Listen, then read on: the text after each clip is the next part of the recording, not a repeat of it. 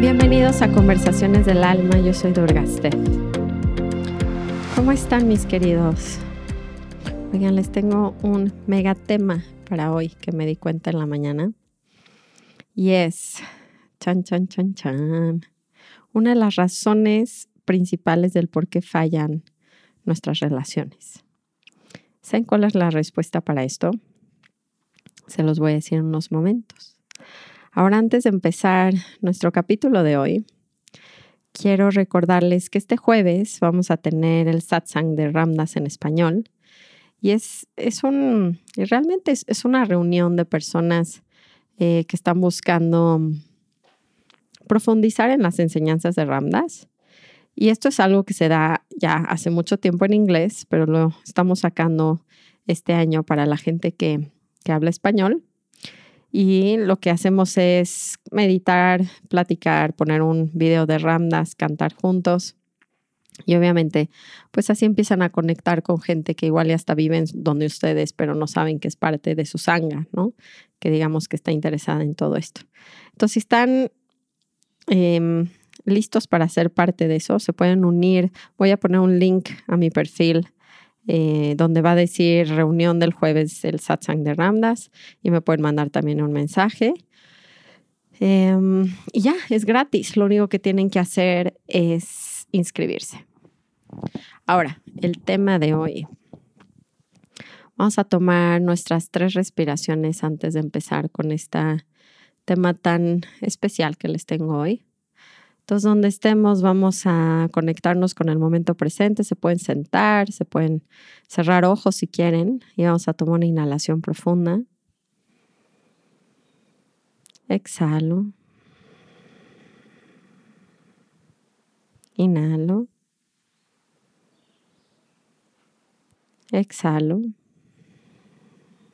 Última vez inhalo. Y exhalo.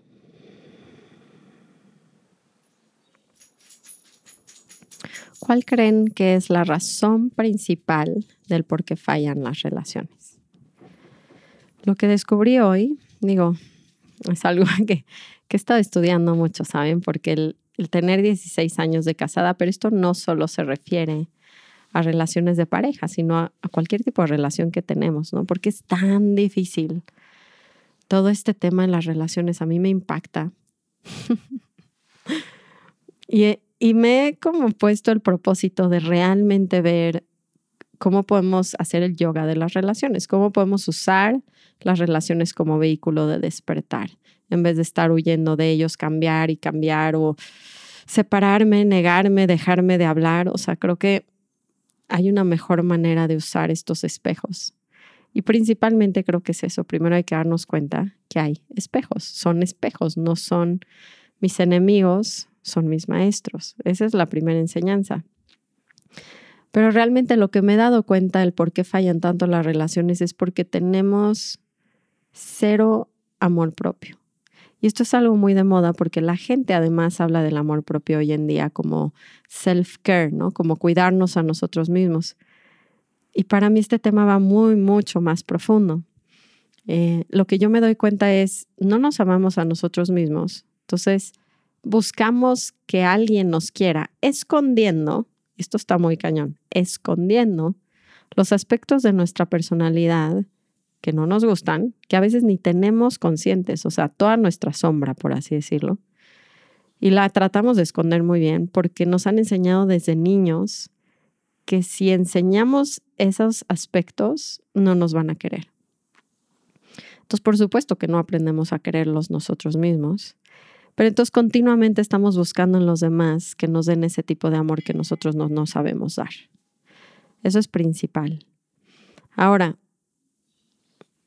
lo duro de esto, porque me pasó hoy en la mañana, o sea, se escucha divino en teoría, pero lo que sucede es que la vida nos pone situaciones donde se va a asomar esa sombra, ¿no? Por gracia, por trabajo interno, por ayahuasca, no sé, pero se va a asomar, la vamos a poder ver de frente a la sombra. Y lo que sucede es como tenemos nuestro patrón de no aceptación, lo que queremos hacer es esconderla y nos sentimos muy, muy mal con nosotros mismos. Les voy a contar esta historia de Ramnas porque se me hace que va además muy ad hoc y ahorita les cuento cómo acabó mi, mi mañana. Lo más fuerte de toda la transformación de mi maestro Ramnas fue que hubo alguien en el mundo que lo vio por primera vez en la vida con amor incondicional. Y es algo que no experimentamos. Es justamente lo que les estoy hablando de este amor propio. O sea, si, si, si nos aprendiéramos desde niños a través del ejemplo de nuestros padres, porque nuestros padres no nos quieren, es muy, muy fuerte esto, pero no nos quieren incondicionalmente. Solo nos quieren si cumplimos con sus expectativas, si no somos buenos, buenos niños, si les hacemos caso, ¿no? Pero si somos unos rebeldes asquerosos que sacamos lo peor del mundo, entonces nos sentimos no queridos. Entonces, este tipo de amor incondicional es algo que jamás en la vida hemos experimentado. Y eso fue lo que transformó a Ramdas tanto. La historia que la ha contado miles de veces, la he escuchado miles de veces, y siento que en la misma historia está la transmisión de ese amor, de esa búsqueda de ese amor que además tenemos que aprender a darnos a nosotros mismos. Y ahorita les voy a decir cómo. La historia de Ramnas, en resumido, porque sí se los he contado en otros capítulos, es que él va, lo corren de Harvard por hacer eh, experimentos con psicodélicos, porque está tratando de buscar, más allá de la teoría en la psicología y de su práctica, no encuentra realmente las respuestas que él quiere a la conciencia, ¿no? Al estudio del ser como Mm, desde un lugar donde él pueda sentirse en armonía, en paz y que no llegue ese bajón, ¿no? Y entonces, después de tratar y tratar y tratar con miles de psicodélicos y darse cuenta que sí sube a un estado muy alto, pero siempre tiene que bajar. Entonces va a India en búsqueda de alguien que le pueda decir cómo no bajar. Y en su búsqueda se pierde mucho, no lo encuentra hasta que por fin un surfer californiano lo va a llevar con el gurú, que es Maharaji, Nimkar Olivaba, y lo lleva, pero una noche antes de llegar, él eh, está pensando en su mamá cuando sale al baño, literalmente, a ver las estrellas. Se acuerda de su madre que había muerto de un cáncer hace seis meses. Esto obviamente no le dice a nadie, es como cualquier otra experiencia que tenemos en nosotros mismos, te vas a dormir y se acabó. Al día siguiente que lo guía em, a ver al gurú, está completamente resistente, ¿no? Porque ni cree en gurú, siente que todo es una secta, no muy racional, es muy racional Ramdas. Entonces como que cero le late este rollo y está un viejito con una ropa blanca y están todos alrededor tocándole los pies y él se le hace esto, y en algo ridículo. Entonces está completamente cerrado en su corazón y lo llama el gurú y le dice, ven. Entonces se acerca con toda la resistencia al mundo Ramnas y le dice Maharaji, entonces estabas ayer bajo las estrellas pensando en tu mamá, quien murió de un cáncer, ¿no? Y le dice el tipo de cáncer. Cuando le empieza a decir esta información a Ramdas, que se la estoy resumiendo mucho, lo, lo que pasa en Ramdas es que como que todo lo que tenía racionalmente para explicar cómo es que ese anciano podría leer su mente, explota, ¿no? Como que llega un punto donde se acorrala él mismo y dice, pues no, no sé cómo está pasando esto, es un milagro. Pero lo que pasa al mismo tiempo al ver que esta persona tiene poderes y que puede leer su mente, es que se avergüenza muchísimo, porque entonces lo que se da cuenta es que si sabe ese pensamiento, sabe todos los demás.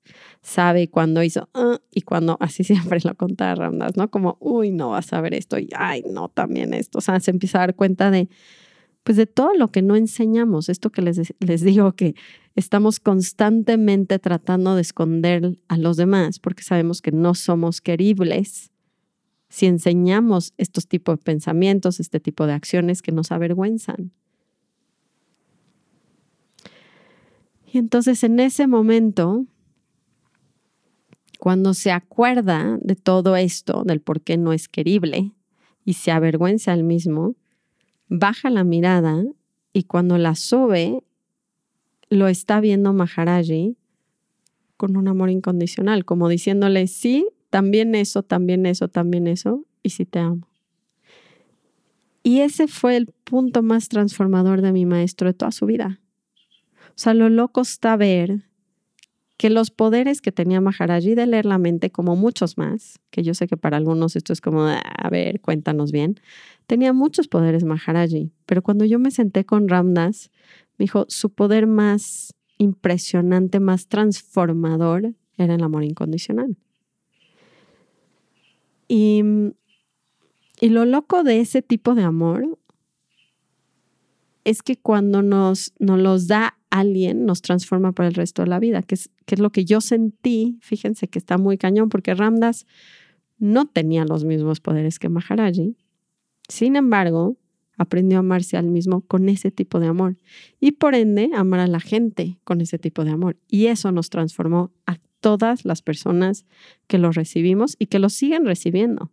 Porque la transmisión no solamente está en persona, depende de un corazón abierto porque está disponible todo el tiempo. Entonces, ese tipo de amor, si lo aprendemos a cultivar, y ahorita voy a hablar de prácticamente cómo cultivarlo porque la historia está hermosa, pero cómo se ve esto realmente en nuestras vidas y en nuestras relaciones. Ahora, nada más antes de seguir con mi drama de cómo me di cuenta que no me amo a mí misma, eh, lo bonito también de esta historia es que otro gurú, hermano del gurú, que es como gente que tiene el mismo gurú, es un gran, gran doctor reconocido, súper reconocido en Estados Unidos y fue director de Google, que se llama Larry Brilliant. Y Larry, ¿no? Cuando lo dijo tan hermoso, dijo, cuando yo estaba con Maharaji, y Maharaji es considerado un santo, Dijo, como es un santo, pues es obvio y evidente que él va a amar a todos. Dijo, lo curioso de cuando estaba con Maharaji no es que él amaba a todos, es que yo amaba a todos. Y ahí está justamente la clave para todas nuestras relaciones.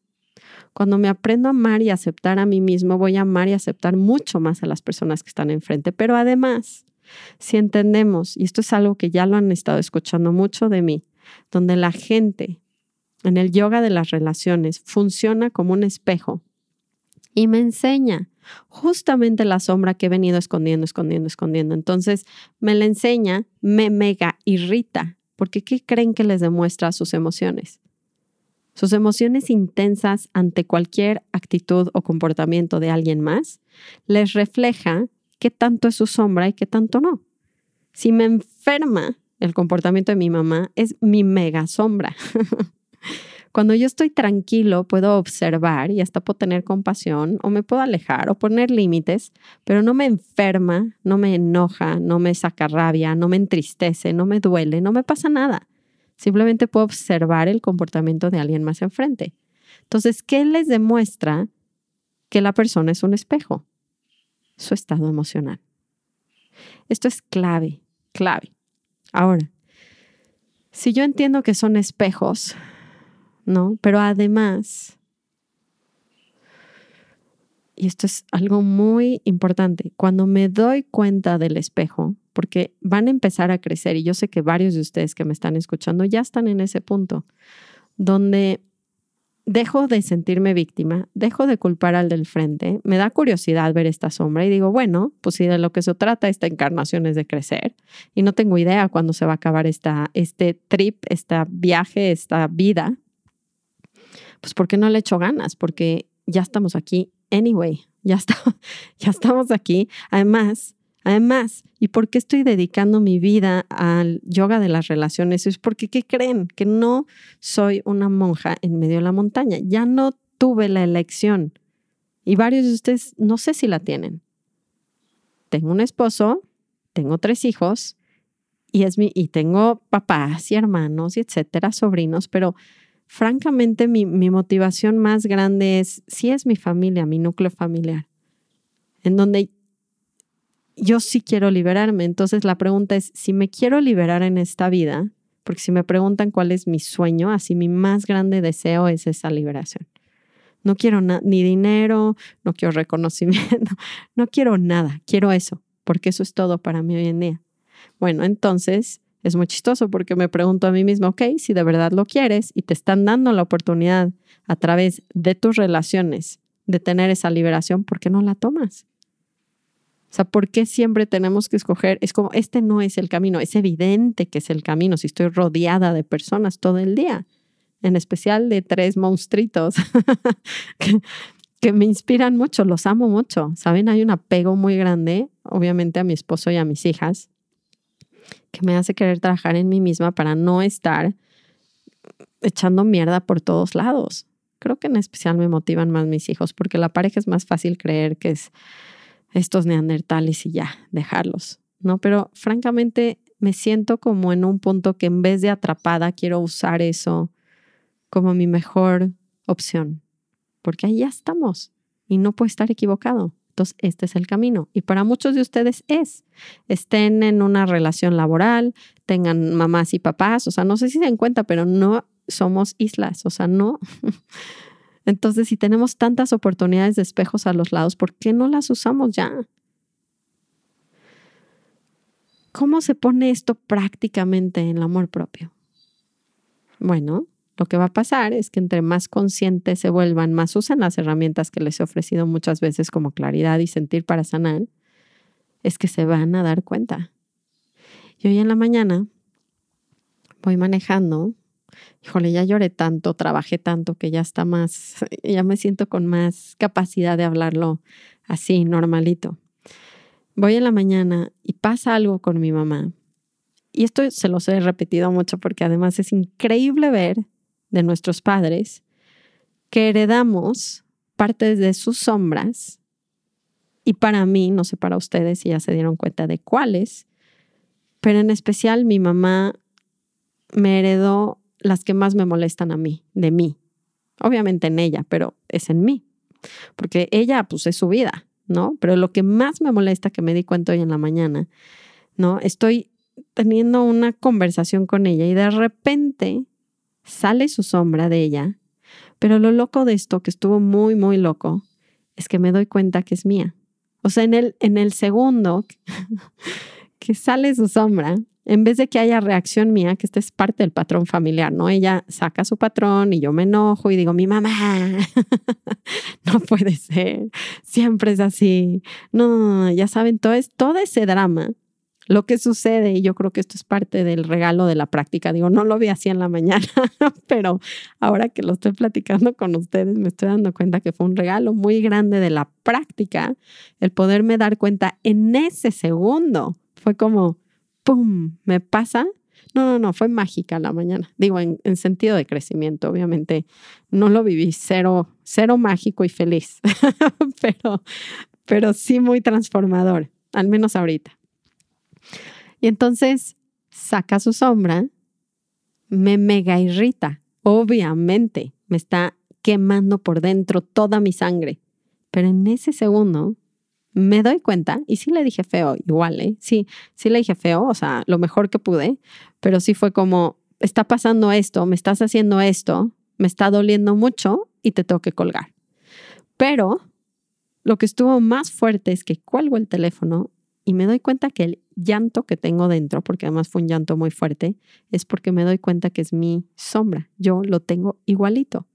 Porque pasa algo en la mañana Además, el jaque mate del universo es perfecto, ¿no? Donde mi esposo hace algo que a mí se me sale la sombra, eh, la que se le acaba de salir a mi mamá. O sea, todo al mismo tiempo en la mañana, fue algo muy mágico, les digo. Pero es que solo lo podemos ver mágico si queremos trabajar en nuestras relaciones y si estamos dispuestos a usarlas como el yoga de nuestras vidas. Entonces, yo estoy sacando, no saqué la sombra con mi esposo porque me interrumpió la escena con mi mamá. Y entonces fue el jaque mate perfecto para decir, ah, o sea, lo que le iba a hacer a él, me lo está haciendo ella y me lo hago yo a mí misma todo el tiempo. No saben cómo empecé a llorar. No, o sea, no, no, porque la verdad la situación con mi mamá no lo, sí es una tontería. O sea, mis hijas estaban presentes y es como, ah, quién sabe por qué mi mamá, pero estaba yo con un llanto, porque fue como, no, no, no. O sea, primero es el susto de decir, no, espérame. O sea, su peor sombra la tengo yo. Ese fue el primer reconocimiento de llanto. El segundo, que fue parte de la misma enfermedad de esto, es yo no quiero tener eso. Y ahí entra un gran problema, ¿no? Donde esto no está bien, ¿no? Esto no lo quiero tener. ¿Y cuántas veces no nos ha pasado el, es que ahí está el falta de amor propio? Son ahí, ahí, justamente ahí es como pausa, ¡pum! Ahí está el amor propio. Ahí está la falta de amor propio.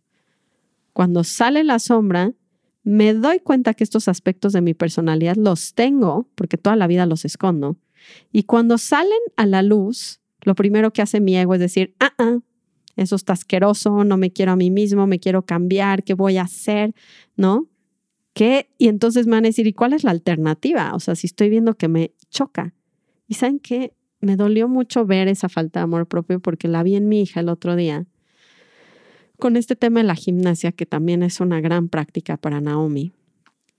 Y entonces me está diciendo porque se lastima mucho en su cuerpo, o sea, de verdad no está hecha para ser gimnasta, o sea, de verdad no, no, pero me dice, y entonces está llorando, de veras está llorando porque le gusta.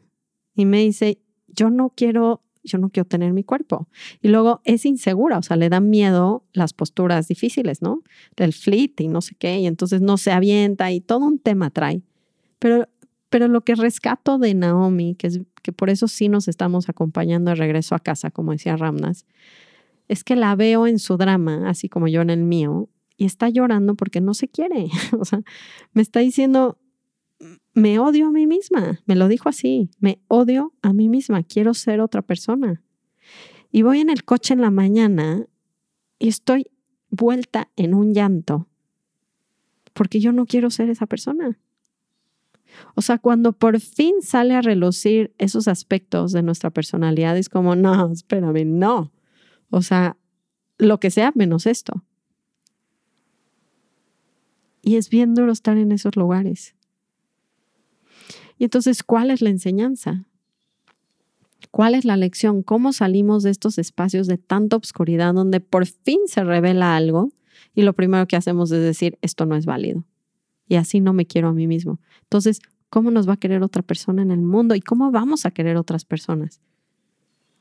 O sea, por supuesto que no voy a aceptar absolutamente a nadie en mi vida, porque todo el mundo va a tener una sombra. Todo el mundo, no importa a lo largo que se vayan y a lo lejos que se vayan y cuántas veces cambien de pareja, por eso tardan las parejas en tener tantos problemas y en especial cuando ya están involucrados los hijos. Se hace la mezcla, la tormenta perfecta para trabajar las sombras de todos los involucrados. Y tarda. Y por eso hay gente que va cambiando de pareja cada año, cada dos años, a cada vez que sea necesario. O sea, cada vez que se rompe el enamoramiento y la otra persona me empieza a sacar su sombra, ahí se acabó la relación. ¿Por qué se acabó la relación? Les voy a decir algo que descubrí no es por la otra persona. Es porque me refleja esa falta de aceptación de mí mismo. Yo no me acepto con mi sombra y entonces por supuesto que no te voy a aceptar a ti con la tuya.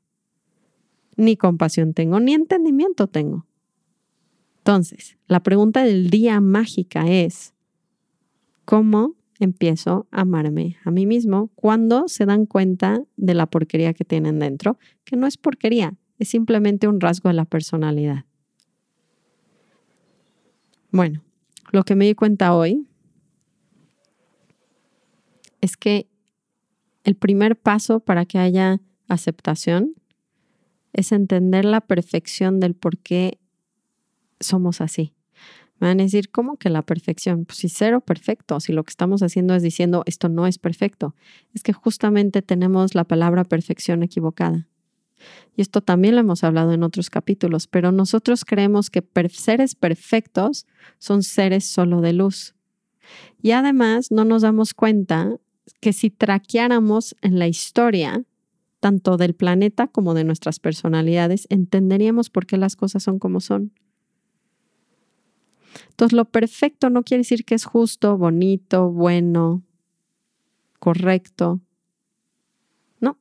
Lo perfecto quiere decir que si yo me voy para atrás, y vamos a hablar ahorita no de la naturaleza, pero de mi personalidad, o sea, si yo observo desde el balcón a Durga, y la observo en todos sus rasgos de personalidad y me empiezo a ir hacia atrás, como si yo pudiera ponerle en una grabadora, en un video, ¿no? Este, rewind, puedo empezar a ver qué, qué viví en mis traumas, en mis todo lo que vivió, ¿no?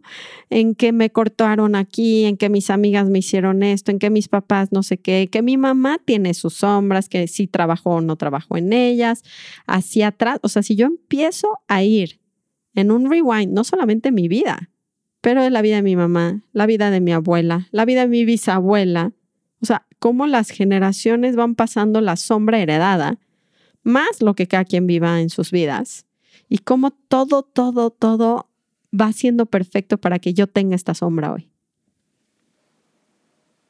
Yo sé que van a decir, pero eso cómo ayuda? A mí me ayuda muchísimo el entender la perfección que tiene el universo, no solamente en mi personalidad, pero en todo lo demás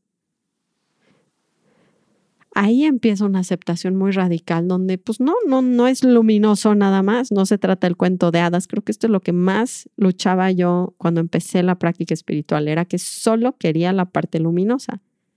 Bueno, es que eso no es Dios. Está increíble verlo así. Esa no es la divinidad. Si ustedes quieren conocer la divinidad, la van a conocer completa. La gente miente, yo estoy mintiendo también porque solo quiero una parte mía luminosa y eso no es lo divino, lo divino es dual, a menos en forma. Y si empiezo a entrar en esa dimensión de la perfección, es entrar al mundo del alma de Ramdas, donde las almas ven la perfección de la creación, de la divinidad en todas sus formas, colores, sabores, tonos. Y es más fácil verla afuera no tanto, ¿eh? porque a veces decimos, no, no debería haber basura y no debería de haber global warming. No, claro que debería. Si ustedes ven todas las acciones que hemos tomado desde el día que se creó la Tierra hasta el día de hoy, claro que es perfecto que haya global warming. Eso no quiere decir que no podemos transformar nuestras acciones para que no matemos al planeta, pero al menos la aceptación radical es lo que primero va a empezar a transformar todo lo demás. Entonces, si yo veo la perfección del por qué si soy así, me acepto, digo, ok, entiendo, aprecio todo lo que ha pasado. Y lo segundo que puede haber para empezar a ver amor propio es lo observo y lo amo porque es perfecto, o sea, lo amo porque es correcto, porque va, porque tiene su lugar en mi, en mi evolución. Por eso les decía, no sé si les dije al principio o no, pero yo siento que la evolución de Ramdas, de su personalidad, de estos aspectos que raspan, no sé si se quitó por completo dentro de él, ¿saben? El, el darse cuenta de la sombra. Pero el darnos cuenta y lo que me pasó hoy, primero es, ya no la actuó, porque yo ya me di cuenta. Entonces, si yo me doy cuenta, pum, me despierta y digo, ah, se la estoy a punto de hacer a Adrián, pues ya no se la hago a Adrián. Eso es el primer cambio, es que lo dejo de actuar. Y la segunda parte es cómo me, voy perdonando a mí mismo en ese perfecto, cómo me amo a mí mismo incondicionalmente, que esa es la única medicina que va a haber en el mundo.